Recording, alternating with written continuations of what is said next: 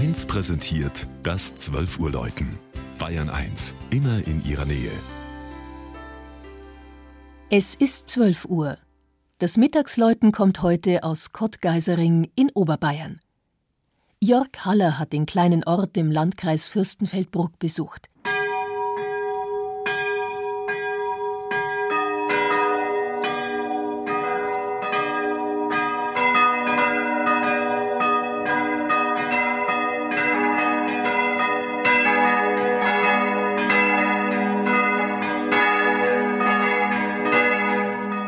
Westlich von München liegt Kottgeisering malerisch eingebettet zwischen eiszeitlichen Moränenhügeln, von denen aus sich ein wunderbarer Blick über den Ammersee auf die Alpenkette erschließt.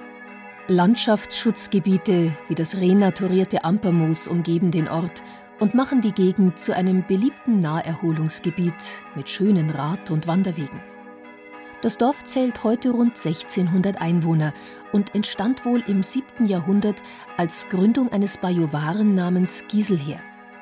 Die erste Nennung des Ortsnamens als Kiesal-Heringer in einer Urkunde des Jahres 829 legt dies nahe. Geisering, das seit dem 18. Jahrhundert Kottgeisering genannt wird, gehörte nach dem Aussterben des Ortsadels den Grafen von Diesen und Andechs. 1248 fiel es den Wittelsbacher Herzögen zu. In der Ortsmitte steht das 1933 zur Pfarrkirche erhobene Gotteshaus St. Valentin. Der einschiffige Saalbau mit Chor und Orgelempore ist im Kern eine spätgotische Kirche, die im 18. Jahrhundert verändert und mit einem Zwiebelturm für die vier Glocken versehen wurde.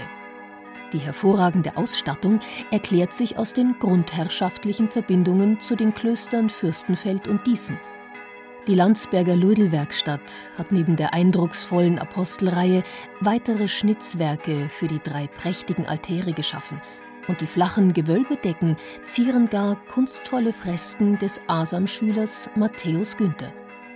Dabei enthält das Hauptbild Szenen aus den Legenden von gleich zwei Heiligen.